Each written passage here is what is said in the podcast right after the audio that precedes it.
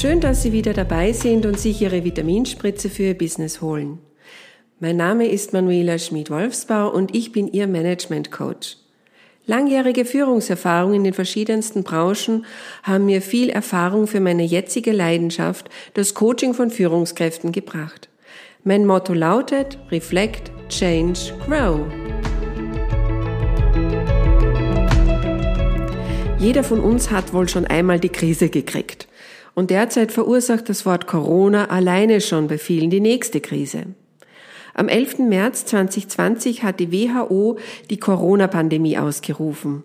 Aber dieser Tag ist wahrlich für die meisten von uns kein Grund, diesen ersten Geburtstag mit Jubel, Trubel, Heiterkeit zu feiern.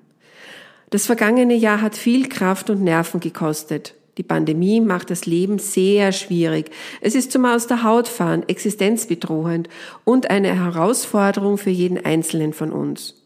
Und wir wissen immer noch nicht, was uns die nächsten Wochen und Monate bringen werden. Krisen sind beunruhigend. Was in einem Augenblick normal ist, ist im nächsten vollkommen auf den Kopf gestellt. Das griechische Wort Krisis bezeichnet eine über einen längeren Zeitraum anhaltende massive Störung des gesellschaftlichen, politischen oder wirtschaftlichen Systems. Betrachten wir das chinesische Wort für Krise Wei Chi, besteht es aus zwei Wortteilen. Wei, Bedrohung oder Gefahr und Chi bedeutet Chance oder Gelegenheit. Im Duden steht zur Krise Höhepunkt oder Wendepunkt einer gefährlichen Lage, entscheidender Abschnitt einer schwierigen Situation. Dies bedeutet nun für uns, wir stehen in einer Krisensituation vor einer Entscheidung. Es sind nicht immer die großen Ereignisse, die uns allerdings in Schwierigkeiten bringen. Manchmal reicht es schon, wenn die Suppe versalzen ist oder Fliegendreck am frisch gewaschenen Auto klebt. Aber denken Sie einmal drüber nach, ob es wirklich die Suppe ist, die Sie ärgert oder der Fliegendreck am Auto. Denn sonst gestatten Sie dem Salz oder der Fliege, Sie zu ärgern. Dann ist Ihre Gefühlslage von der Menge des Salzes in der Suppe und vom Fliegendreck am Auto abhängig oder eben anderen Ereignissen und Umständen. Aber in Wirklichkeit hat nichts und niemand auf der Welt die Macht, Sie zu ärgern oder Ihre Gedanken und Handlungen so zu beeinflussen. Sie alleine bestimmen über ihre Gefühle, ihre Gedanken und Handlungen. Wenn Sie dem zu viel Salz in der Suppe die Macht geben über Ihre Gefühle, haben Sie jederzeit genau dieselbe Macht, Ihr Leben wieder selbst zu bestimmen. Denken Sie doch mal, oh, der Koch war wieder verliebt, schön für ihn. Oder shit happens. Sie können zwar äußere Gegebenheiten nicht selbst bestimmen, aber Sie alleine bestimmen, wie Sie darauf reagieren und wie Sie mit der jeweiligen Situation umgehen. Es kann Sie letztlich niemand ärgern, enttäuschen, beleidigen oder kränken, wenn Sie es nicht wollen. Niemand kann Sie aggressiv machen, wenn Sie es nicht zulassen.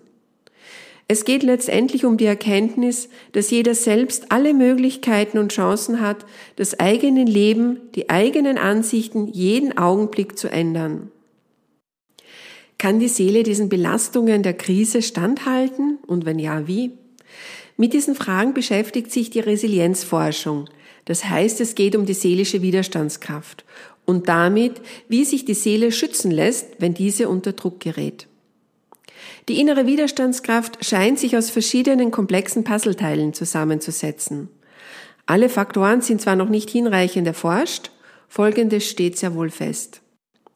Nachweislich positiv auf die Psyche wirkt sich etwa die Unterstützung von Mitmenschen aus, aber auch die Bereitschaft, deren Hilfe zu erbitten und auch anzunehmen. Auch die Fähigkeit, sich nach stressreichen Zeiten im Alltag schnell erholen zu können, trägt zu hoher Resilienz im Krisenfall bei. Resiliente Menschen haben unbewusst eine Strategie entwickelt, ihre Seele gesund zu erhalten, und die gute Nachricht dabei ist, Resilienz kann geübt werden. Daher möchte ich Ihnen folgende Übung mit auf den Weg geben. Das Dankbarkeitstagebuch. Nehmen Sie sich täglich über einen längeren Zeitraum ein paar Minuten Zeit und notieren Sie sich, wofür Sie an diesem einen Tag dankbar sind.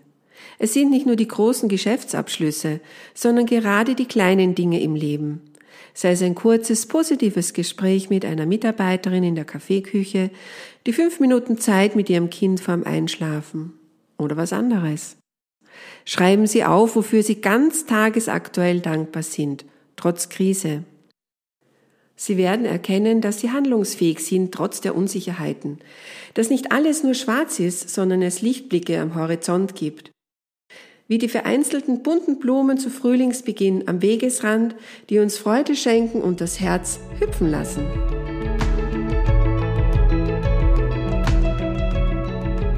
Haben Sie Lust auf mehr?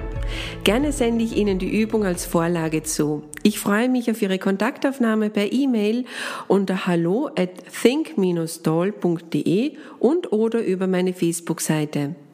Weitere Infos finden Sie auf meiner Homepage www.think-doll.de. Danke fürs Zuhören und bis zum nächsten Mal eine erfolgreiche Zeit. Ihre Manuela Schmid-Wolfsbauer, Think Doll Management Coaching, Reflect, Change, Grow.